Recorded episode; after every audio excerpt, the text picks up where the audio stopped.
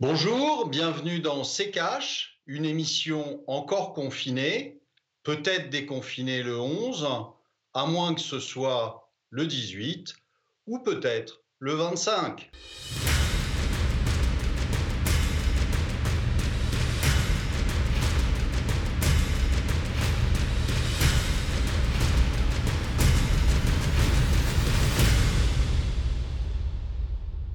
Bonjour, aujourd'hui nous allons vous parler des entreprises françaises face à la crise. Bonjour Estelle. Bonjour Olivier, bonjour à tous, ravi de vous retrouver pour ce nouvel épisode de C'est.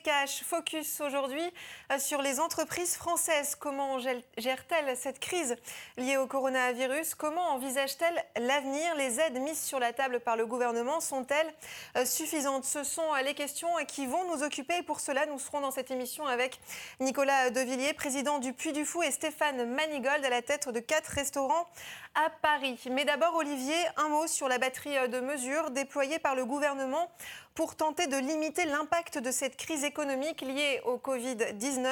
Un plan de soutien à hauteur de 110 milliards d'euros contre 45 initialement prévus à la mi-mars a été déployé.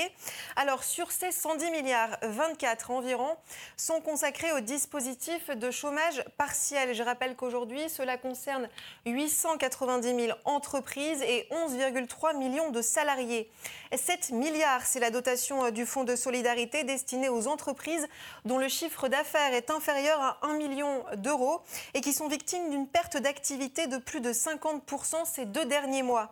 L'aide accordée est de 1500 euros par mois et peut aller jusqu'à 5000 euros.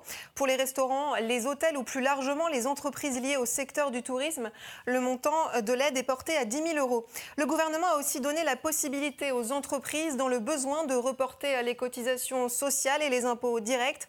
À noter aussi cette enveloppe de 300 milliards d'euros pour garantir tous les nouveaux prêts euh, que les entreprises solliciteraient auprès de leurs banques. Olivier, un mot, euh, votre avis sur ces mesures sont-elles suffisantes? Euh, absolument pas. Donc ça n'empêchera pas les faillites, ça c'est une chose. D'autant plus que on ne sait absolument pas quand le, confinement va se terminer. Donc vous doutez bien que des restaurants, des sociétés d'événementiel, des indépendants vont mettre la clé sous la porte, quelles que soient les aides qui leur seront accordées. ensuite, je dirais c'est facile d'annoncer 300 milliards, passer de 47 à 100, etc. Euh, de toute façon, euh, c'est toujours la même chose, c'est de l'impôt futur. Euh, donc, attendez-vous à des hausses exceptionnelles d'impôts. On va avoir d'ici la fin de l'année un impôt de solidarité sur le, Covid et qui ne sera pas réservé aux ultra riches ou aux riches qui sera euh, sur toute la classe moyenne parce que euh, euh, faudra payer l'addition. Alors c'est facile si vous voulez de distribuer l'argent des autres. Hein. C'est un sport que, que, les politiques connaissent et, et ils s'y emploient avec avec une une légèreté coupable. Alors Olivier, on va continuer d'évoquer la situation des entreprises françaises avec un exemple concret. Nous sommes en liaison avec Stéphane Manigold, président du groupe Éclore. Bonjour euh, Monsieur Manigold, bienvenue dans C Merci beaucoup d'avoir accepté de répondre à nos questions.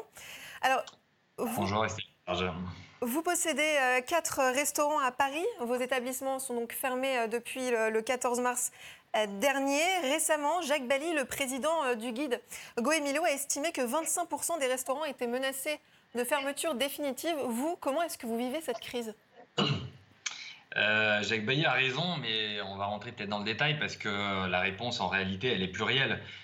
si vous prenez les grandes métropoles type Lyon, Marseille, Paris, euh, on va être, hélas, bien au-delà euh, de ces chiffres. Euh, je pense qu'on va plutôt être entre 40, voire comme nos amis new-yorkais, 50% de, de, fermeture. la réalité, c'est que le gouvernement a mis en place des mesures de sauvegarde, notamment de nos salariés, et ça c'est une bonne chose, ce qui nous permet de ne pas licencier.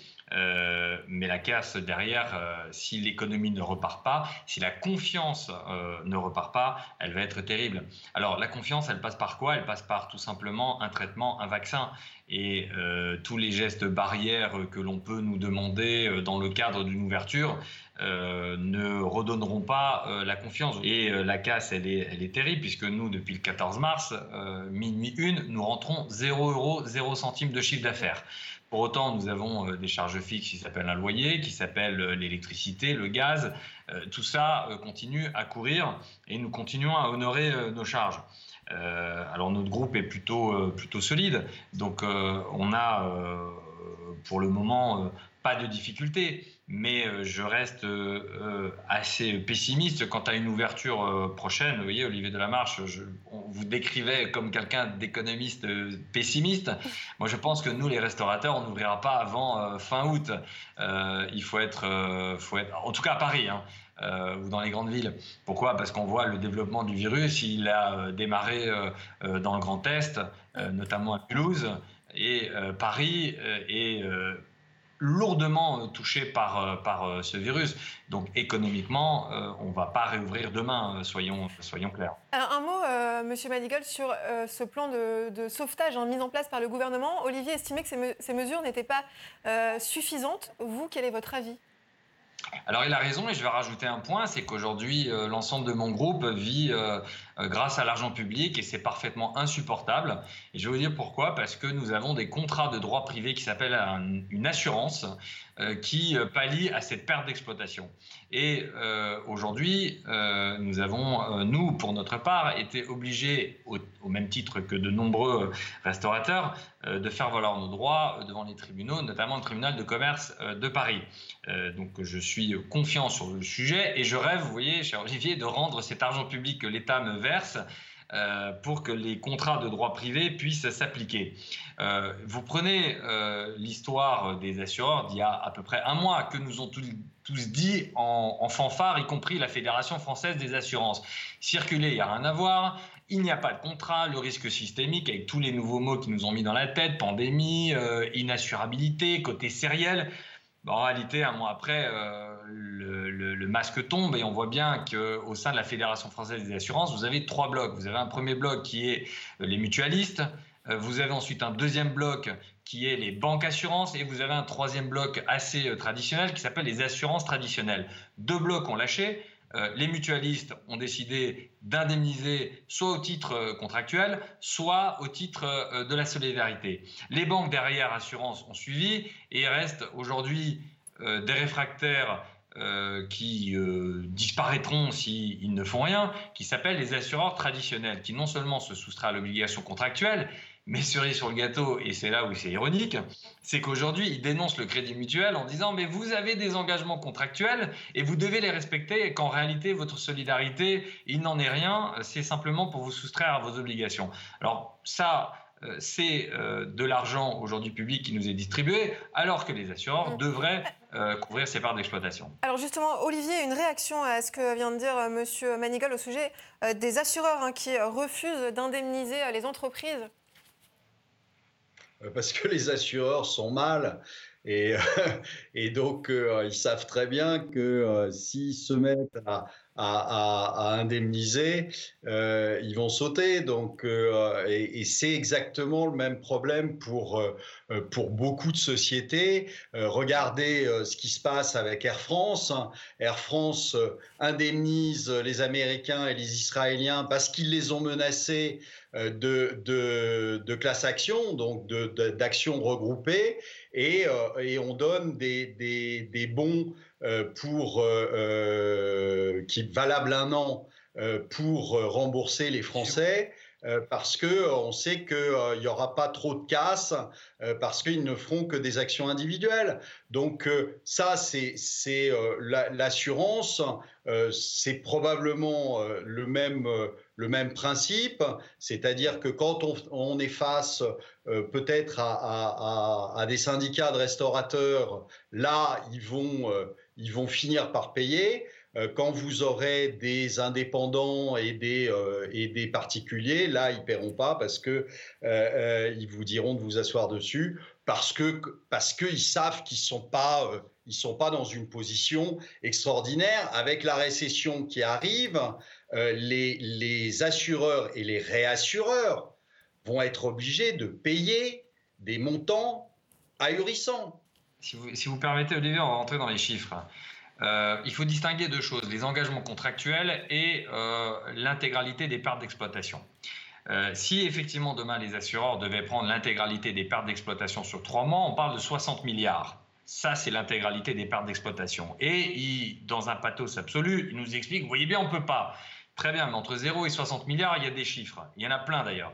Il, il, faudrait plein de vies pour compter jusqu'à 60 milliards.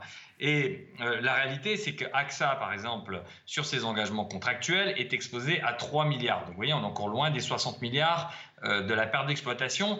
Et 60 milliards, il se trouve aussi par extraordinaire que c'est le montant total des fonds propres de l'ensemble des assureurs. Donc vous voyez, 3 milliards, on n'a pas encore mis le système par terre. Ça, c'est ce qu'ils essayent de dire.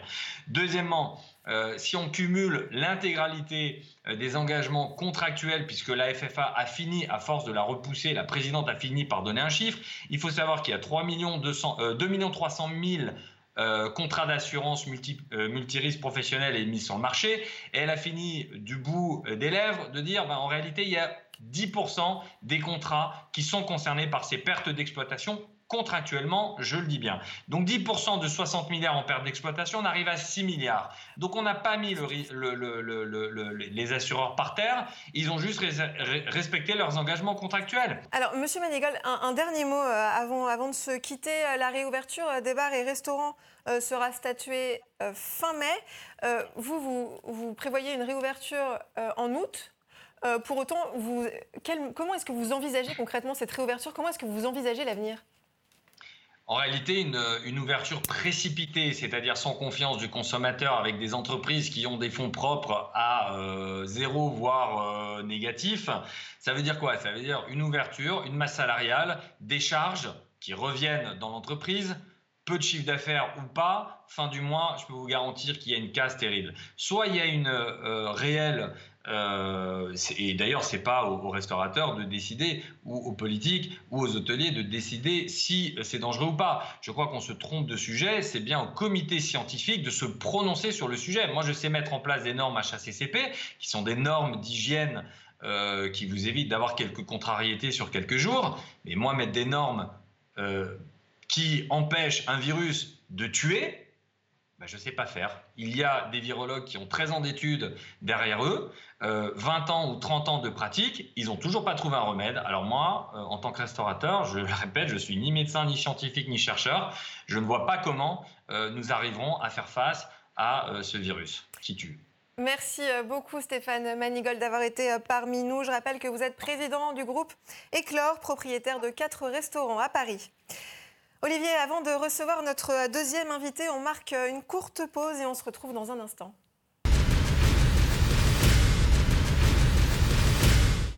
Bienvenue dans CKH si vous nous rejoignez. Les entreprises face à la crise, c'est le thème de cette émission. Et pour en parler, Olivier, cette fois nous sommes en liaison avec Nicolas Devilliers, président du Puy du Fou. Bonjour Monsieur Devilliers, merci. Bonjour.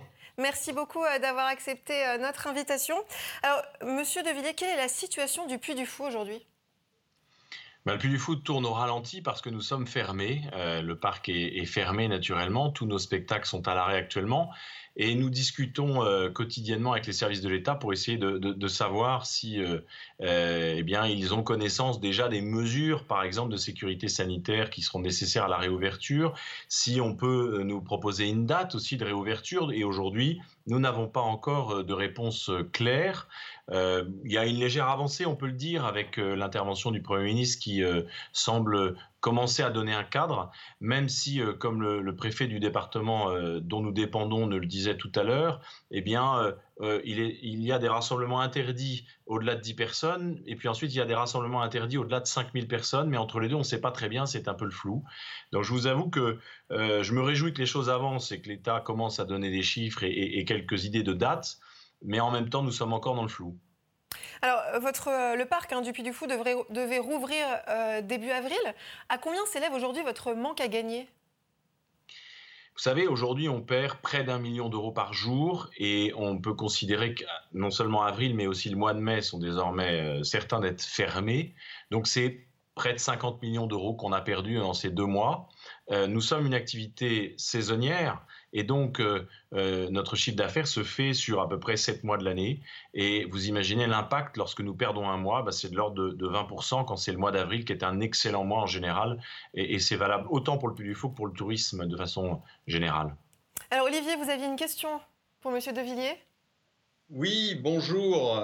Euh, je voulais euh, savoir si, si en, en, fait, en privé, quand vous êtes en face de, des services de l'État, ils ont une idée un petit peu plus précise que ce qu'ils nous, nous, disent à la télé. Parce que franchement, moi, le discours de, de, de monsieur Édouard Philippe, euh, je suis resté sur ma faim, j'ai pas encore compris.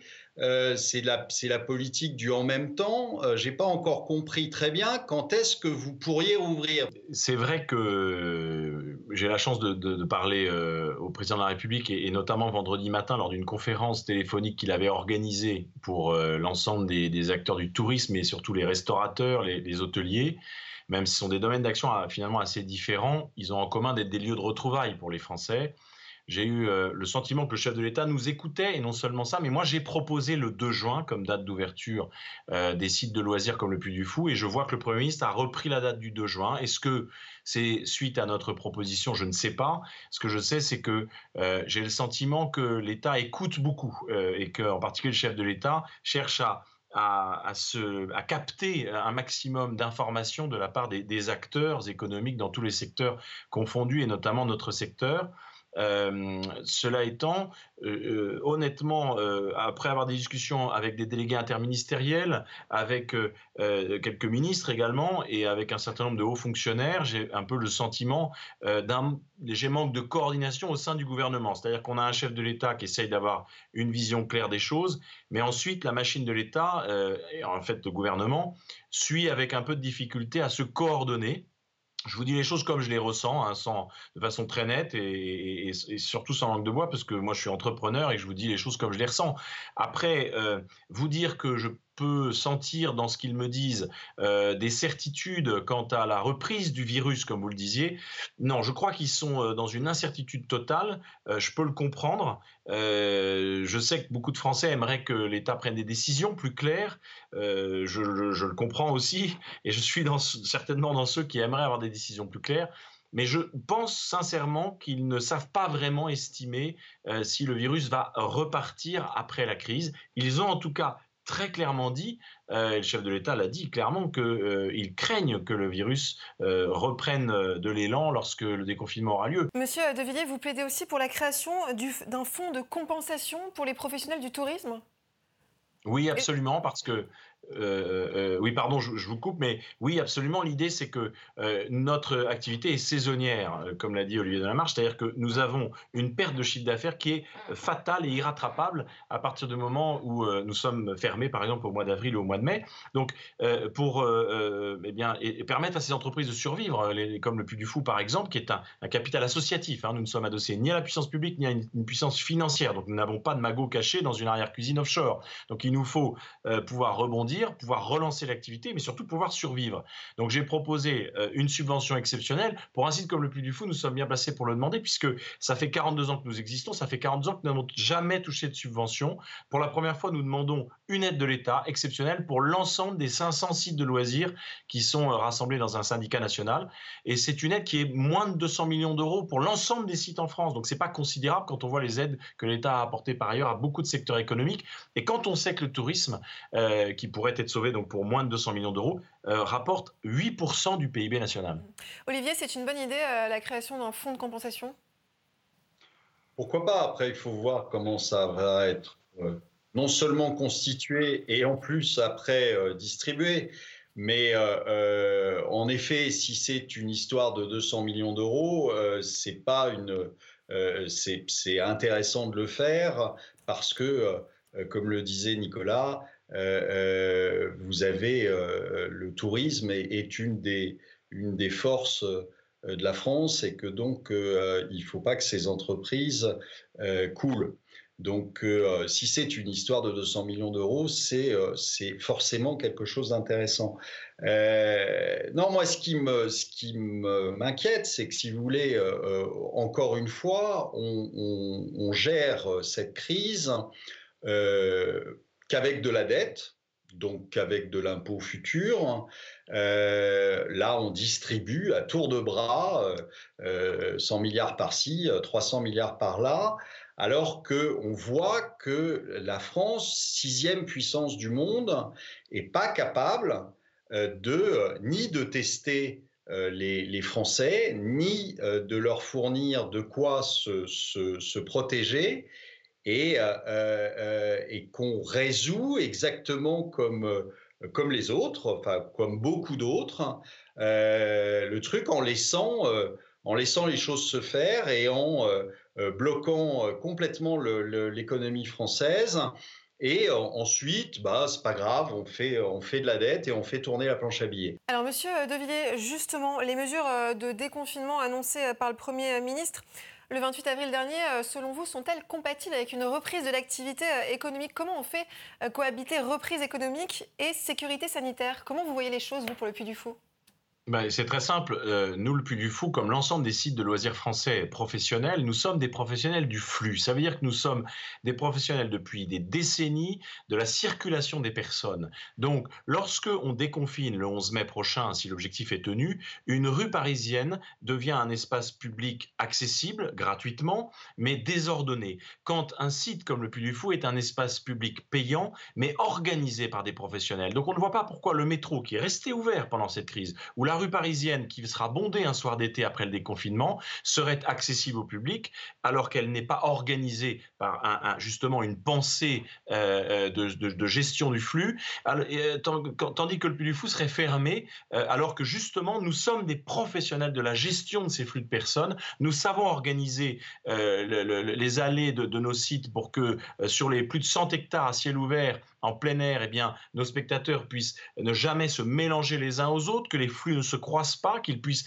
avoir accès à une restauration adaptée à la crise, bref, que nous puissions respecter l'ensemble des mesures sanitaires qui sont préconisées euh, au-delà des gestes barrières par l'État. Donc je crois que euh, ça serait un non-sens de laisser euh, fermer le Puy du Fou quand on ouvre euh, les rues parisiennes ou le métro ou même les grandes surfaces, qui sont des lieux beaucoup plus dangereux sur le plan sanitaire que ne l'est un site organisé par les professionnels que nous sommes. Olivier, vous êtes d'accord C'est un non-sens, euh, cette histoire de, laisser les rues accessibles et fermer les parcs de loisirs?